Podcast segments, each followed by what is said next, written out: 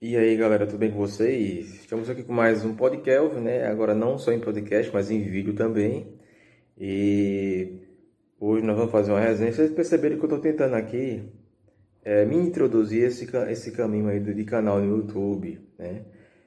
É, eu já tive outras tentativas aí, não deu muito certo, né? Acabei pagando os vídeos e estou tentando voltar de novo, ver esse negócio, né? E hoje vai ser mais uma resenha aqui né, sobre um livro, um livro chamado A Religião do Bolsonarismo, do pastor Iago Martins. Eu já cheguei a resenhar um, outro livro dele chamado Sermões da Pandemia, tá lá no meu podcast de, de resumos e resenhas, né? Vocês acessem meu Instagram, lá na minha bio tem um link para esse meu podcast de resumos e resenhas. Eu já fiz uma resenha sobre o livro Sermões da Pandemia do pastor Iago Martins. E esse é mais um dos livros do, do Iago Martins. Eu gosto muito de ler os livros dele, é, vou ser sincero aqui, né? É, inclusive eu li outro livro dele chamado Pecados Aceitáveis, que está faltando resenhar ainda, né? Mas eu vou resenhar esse aqui primeiro, porque ele foi uma leitura mais recente, o assunto está um pouquinho mais fresco aqui na cabeça, né? E vamos para a resenha, né? Valeu!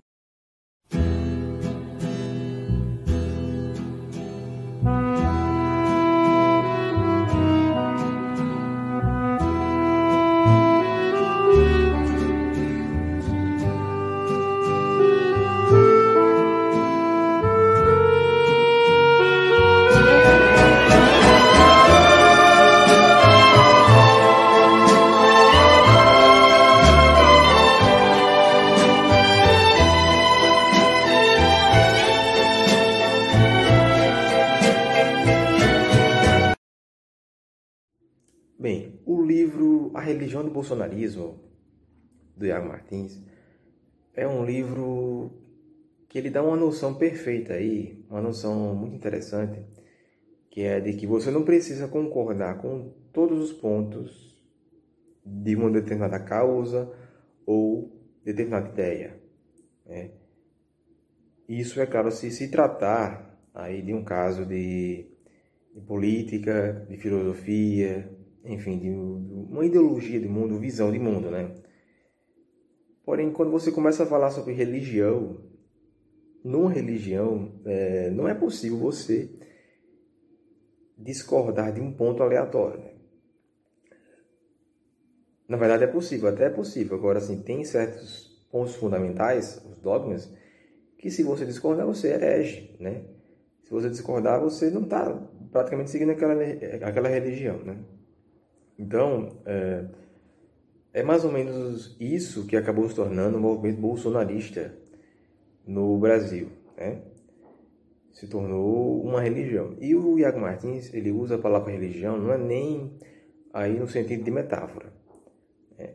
Ele usa religião tanto nesse sentido mais, é, mais amplo, mais geral, mais genérico, né? de tipo associar é, ao fanatismo, mas também ele usa, ele, ele associa a, a, o bolsonarismo, o fenômeno do, do bolsonarismo à religião, também uma tentativa de é, mostrar onde é que o movimento bolsonarista ele tem né, uma relação aí com religião de fato, né, com religião mesmo.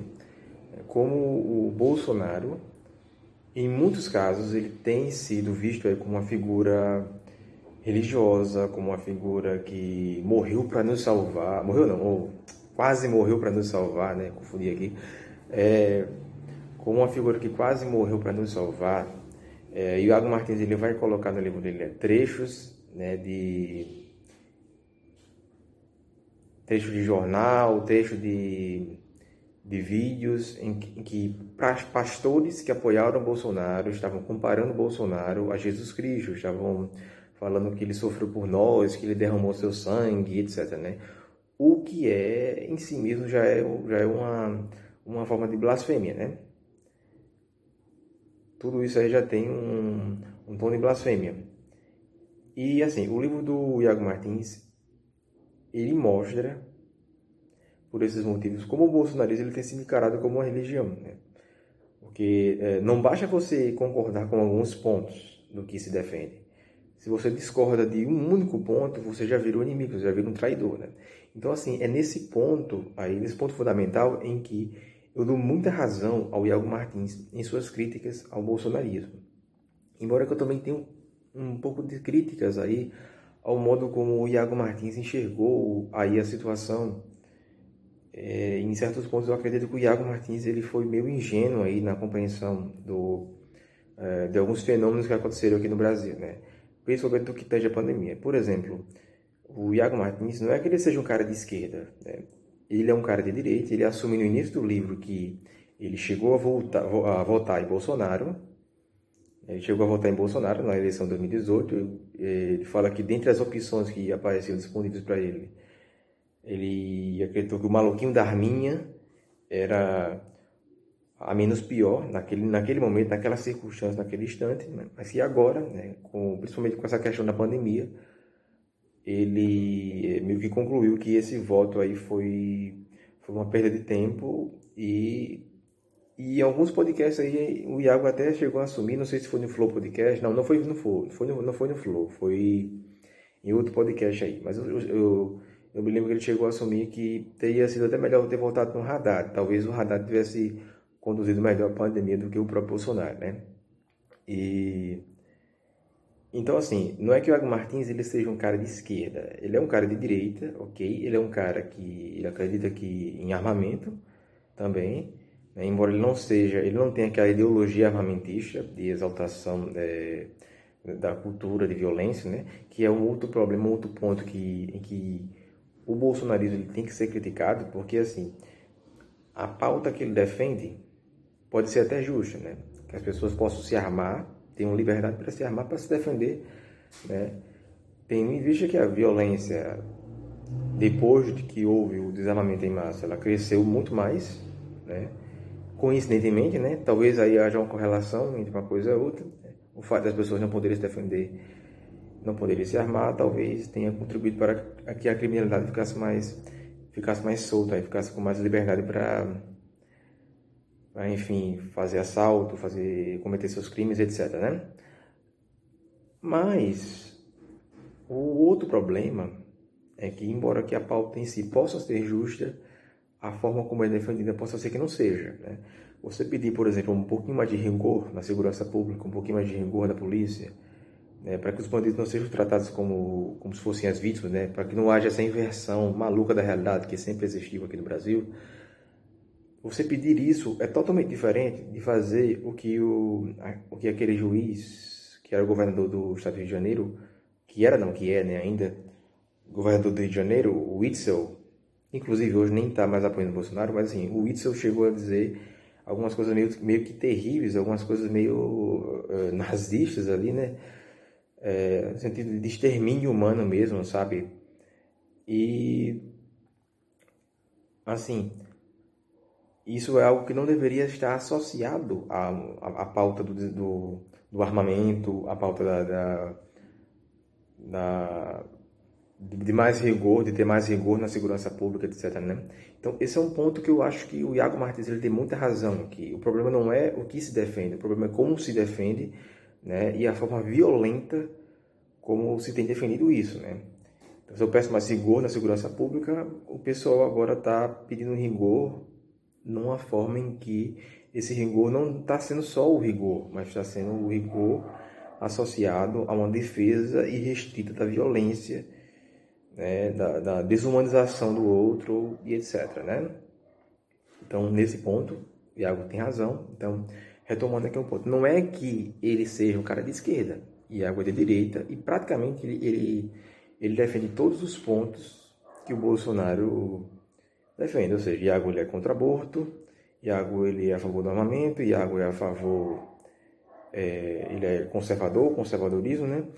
Iago ele é contra a sexualização de crianças em escolas e etc, etc. Ou seja, ele é assim tem muitos pontos aí em comum, mas a forma como os dois defendem cada, é, cada ponto, a forma como eles defendem seus pontos difere. Né? Então, a forma que os bolsonaristas defendem a mesma causa, a mesma pauta que o Iago, é uma forma que é ensandecida, uma forma que abre um precedente aí para nós encararmos isso como de fato uma religião aí, né? Então é nesse ponto que o Iago Martins ele tem muita razão. É. Esse livro aqui ele ele é baseado numa na, na dissertação de mestrado do próprio Iago. Iago ele estava fazendo mestrado aí em, em religião política, né? uma cadeira que eles fazem na universidade aí, é, religião política e esse livro é praticamente a, a dissertação de mestrado do Iago, com algumas alterações aí para adaptar a coisa a um, a um livro mais comercial. Né? Mas é a dissertação de mestrado do Iago Martins. Né? E em outros pontos ele chega a aprofundar um pouco isso, chega a falar sobre o, um pouquinho sobre é, as ideologias que a, a, igreja está seguindo atualmente, como o conceito de guerra cultural, né, que é massivamente empregado também pelo Olavo de Carvalho, que é tido aí na mídia como o guru do presidente, embora que eu acho que também é um exagero associar o Olavo a um guru, ele é só um cara que dá as opiniões dele lá, né, e as opiniões dele parecem ter muito valor, só que o poder de fato ele não tem, né. Mas boa, boa parte das teorias da conspiração vão surgir aí nessa ala olavista. Eu não digo nem que vão surgir do Olavo, mas da ala olavista, porque o Olavo em si, ele nem chega a ser isso tudo, ele nem chega a ser, a ser esse cara que faz esses absurdos todos que as pessoas entendem por aí, né? Na maioria das vezes de forma descontextualizada. Mas os olavistas, esses sim são um pessoal muito perigoso, né? que juntando aí com os bolsonaristas, nós temos aí um fenômeno chamado bolso-olavismo. Acho que a melhor metáfora para entender o que é o fenômeno do bolso olavismo é o filme Clube da Luta, né? Na verdade, não não foi eu que, que, que inventei essa comparação, mas o, o Martin Vasquez da Cunha, num podcast, ele expressou essa comparação e eu achei genial, que é o seguinte, você tem o, o Olavo de Carvalho, que ele vai funcionar mais ou menos como o Tyler Durden, do, do Clube da Luta, é aquele cara que ele sabe da verdade, ele é o porta-voz da verdade, etc. Ninguém pode discordar dele e tal, né? É, só os que estão dentro do clube, do clube da luta é, que podem falar sobre o clube da luta. Fora do clube da luta, ninguém fala sobre o clube da luta, né? E na vida real, na vida social, né, o que nós vemos é o seguinte: é, no clube da luta, por exemplo, o, quem eram as pessoas que participavam do clube? Eram pessoas normais, era, era o que? Era o, o mecânico, era o atendente do supermercado, era o, o vigia, e etc. Eram pessoas normais. Então a gente traz isso aqui para a realidade brasileira. Quem são as pessoas que é, voltaram aí massivamente Bolsonaro? Pessoas normais, pessoas que é, trabalham em empregos normais. Não são pessoas, é, como a esquerda gosta de colocar aí, pessoas racistas, não sei o que. Não, pessoas normais, pessoas comuns que queriam ver as coisas certas sendo feitas, queriam que, é, que não houvesse é, leniência com a bandidagem, que não houvesse é, que houvesse realmente assim um enfrentamento à bandidagem. Eu acho que a segurança pública foi o fator que mais impulsionou a, a candidatura do, do, Bolsonaro. Eu acho que não foi nem tanto essa, essa questão de, de aborto, dessas outras coisas aí, porque eu acho que o brasileiro não tem consciência moral para isso é, foi muito mais essa questão da segurança pública mesmo, do armamento, que o pessoal é, realmente aí se, se mobilizou para votar em Bolsonaro massivamente. Né? Mas, é, então assim, você vê que eram pessoas normais que votam em Bolsonaro, são pessoas normais que fazem parte desse clube da luta, né? E, e uma outra coisa curiosa era o seguinte, que essas pessoas normais, nos seus ambientes, nos ambientes é, digamos, oficiais, né, os ambientes oficiais que eu falo aqui é o quê? Academia, é, que mais? Vamos lá. Academia não. Academia, a universidade como tudo. Quer dizer, quando eu falei academia, eu quis dizer a universidade. A universidade é um ambiente, né? É, a mídia é outro ambiente, é, ou seja, é, aqueles ambientes que compõem aí o ideário do que seja o debate público. No debate público era meio que proibido, né? Proibido falar que apoiava Bolsonaro, era proibido falar que era a favor do Bolsonaro, porque se você dissesse que é, era a favor do Bolsonaro, naturalmente você já, queria, já seria considerado racista, um machista, e não sei o que mais. E às vezes o cara não era isso, né? Então, o que acontece? Basicamente, assim como no Clube da Luta, as pessoas apoiavam o Bolsonaro em segredo. Né? A esquerda criou um ambiente tão chato, um ambiente tão... Né? Isso que aconteceu, gente, no BBB, né? E para falar em BBB, tem um podcast meu sobre BBB aí, vejam aí no meu podcast oficial, né?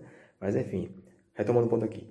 Para vocês verem, o que aconteceu nesse BBB, no BBB 2021, esse negócio de lacração, né? É uma coisa que nós devemos começar a pensar nisso, sabe? Nós devemos começar a pensar nisso e em como, na verdade, foi isso que impulsionou, em grande parte, a candidatura do Bolsonaro. E por que é que eu digo isso? Pelo seguinte, motivo. Bolsonaro ganhou na eleição de 2018 em grande parte porque as pessoas elas apoiavam as ideias, os pontos que ele defendia, mas não tinham coragem de, nesse ambiente público, nesse debate acadêmico, nesse debate midiático, assumir uma posição a favor do Bolsonaro. Né? Então as pessoas estavam apoiando ele em segredo. Foi o que aconteceu. Então, assim, a imagem que nós tínhamos quando nós observávamos a questão da mídia aí, por exemplo, a imagem que nós tínhamos quando vimos a mídia era a mídia, a universidade, etc., era que seria impossível Bolsonaro vencer porque naquela bolha específica as pessoas não apoiavam ele. Só que fora dessa bolha aí, você ia na internet e parecia uma coisa enlouquecedora, assim, em termos de apoio ao Bolsonaro.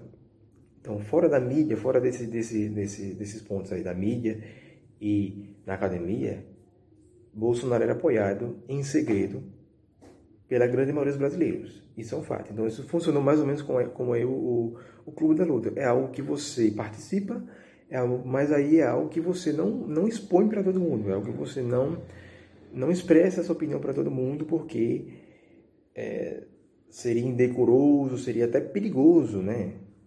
Você expor essa opinião, né? Então, beleza. Estabelecemos aí esse ponto em que o bolsonarismo ele tem funcionado como uma religião, uma seita, etc, né? Embora que não seja aí o termo até correto a empregar, né? no que tange as críticas do Iago, que, que realmente se relaciona à religião, como é, enxergar Bolsonaro como uma figura redentora, como, como uma figura do Salvador, como aquele que derramou seu sangue por nós, etc. No que tange essa crítica, eu concordo bastante, é, embora que nos outros pontos políticos eu, eu, o termo religião ele funciona muito mais como metáfora e não exatamente como é, algo que emprega é, o termo correto a algo real, objetivo e exato. Né? Mas, ainda assim, uma crítica que faz sentido no sentido de criticar é, o fanatismo, criticar a noção de que nós temos que concordar com todos os pontos. Se você discorda de um ponto, você é um traidor e você já é o inimigo. Né? Então, é, são nesses pontos aí em que é, tem também, assim, aquela questão do Bolsonaro, ele sempre fala que, ele sempre cita um versículo bíblico que, que é aquele de, eu esqueci até o versículo, na verdade, né? Mas é aquele que diz que a verdade vos libertará. É, Bolsonaro cita sempre esse versículo bíblico como uma tentativa de dizer que ele está sempre com a verdade, que a verdade está sempre com ele, ele carrega a verdade, ele é um portador da verdade, né? Mas já foi verificado que ele já fez não sei quantas, ele já declarou não sei quantas, já fez não sei quantas afirmações falsas aí, né? Já foram catalogadas aí mais de 600 afirmações falsas Bolsonaro proferiu é, só em 2000, só no ano de 2020, né? Ou seja, é, o fato de enxergar isso tudo como uma mística é algo que é bem real, é bem real. É, principalmente se você observar como se deu aí o processo de eleição do próprio Bolsonaro na, em 2018, né? Porém, eu acredito que, né, e vamos retomar um ponto que eu comentei no início aqui, que eu acredito que o Iago ele também é ingênuo em, alguns, em algumas situações. é, no fato de que ele diz que os seguidores de Bolsonaro não colocam, não depositam muita confiança nos meios tradicionais, na mídia tradicional, nem na academia, né, e nem no que se chama de, aí de ciência. Eu acho que nesse ponto o Iago é meio ingênuo. Né? Por que, que eu digo isso? Porque, obviamente, que se Bolsonaro era, um, um, uma figura que era contra todo esse sistema aí, midiático, acadêmico, né? e até essa questão da ciência aí, que podemos colocar aqui como ciência, entre aspas, né? que na verdade é muito mais política, mas se Bolsonaro era contra a, esse panorama aí, é óbvio que tipo, é, bastante, é bastante óbvio que não dá para depositar confiança nesses meios tradicionais. Ou seja, você apoia as causas do cara, se você apoia o cara, você tem noção de que esses meios tradicionais eles vão fazer de tudo para é, tentar desbancar o cara. Né? Como assim? Dá um exemplo. Né? Um exemplo aqui. Né? Recentemente, sabe a notícia de que é, foram gerados mais empregos no, no país, né? O país está meio que se reerguendo agora, gerou mais empregos, o PIB também cresceu recentemente, né? Uma notícia recente aí de poucos dias aí. E aí você começa a observar o que é que os meios tradicionais, que são tidos aí como contra o presidente, como é que eles noticiam isso aí. Por exemplo, um exemplo bem simples. O El País noticiou da seguinte forma: PIB cresceu tantos por cento, mais não sei o que. Ou seja, é, é o jornal não saber noticiar a coisa da forma correta, é incutir um juízo de valor ou uma crítica no que seria uma, uma notícia que é algo que, é, que de caráter objetivo, né? Não é algo que uma notícia não está ali para dar opinião para você. Né? A notícia ela tem que ser objetiva, ela tem que ser informação no seu estado bruto, não tem que ser é, uma inferência ou indução de forma a fazer você acreditar em alguma coisa, né?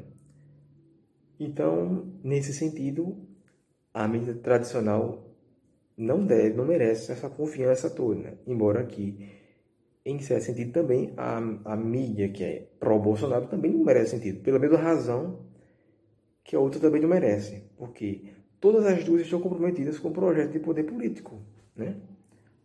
Então, as duas sofrem da mesma falha. Então, quando, e outra coisa, quando a gente começa a falar a questão de ciência, né? Ciência, ah, mas escute o que a OMS disse. Você sabe quantas vezes a OMS se contradiziu? Se contradisse, né? Contradiziu, ó. Você sabe quantas vezes a OMS se contradisse? Só no, no, no ano passado? Né? Várias, várias vezes. A OMS dizia uma coisa e depois contra-recomendava a mesma coisa que tinha é, questão das máscaras. A máscara é bom para a saúde, mas aí depois, né, não, máscara, usar máscara direto vai ser ruim, enfim, enfim, né. Resumindo, você sabe, quantas vezes a OMS se contradisse? Só o ano passado, né. Questões aí de, de ciência, por exemplo. Será que o lockdown é a melhor forma de, de, de, de se prevenir contra esse vírus, contra essa pandemia? Né? E quando o pessoal falou sobre lockdown, será que eles já vão parados aí em alguma noção científica? Será que eles tinham aí uma. É, eles tinham criado aí pelo menos um consenso científico, né? Um consenso científico, um consenso acadêmico, que não é prova, não é de todo uma prova de, de validade, mas será que eles criaram esse consenso acadêmico sobre isso, sobre que o lockdown seria a melhor forma? Não, não havia na época um. É, algo comprovadamente, algo que comprovasse isso de forma total, que a, a, o lockdown seria totalmente eficaz, etc. E hoje a gente vê aí que a Argentina, por exemplo, que foi até elogiada pela esquerda, aí, a Argentina foi elogiada e o que aconteceu foi o seguinte, atualmente a Argentina apresenta um, quadro pior do que o Brasil, com relação a números de, de mortes, com relação à pandemia, etc., né? ou seja, um país que fez um lockdown quase total aí, né, que foi alvo de muitos elogios pela própria esquerda, vindos da própria esquerda. E hoje, o que é que nós vemos aí? Né? Então, será que realmente o lockdown seria a melhor forma de fazer isso? Né? Aí, outra coisa com relação às teorias da conspiração. Eu não curto teoria, teoria de conspiração. Agora sim, existem algumas coisas, existem algumas considerações aí que.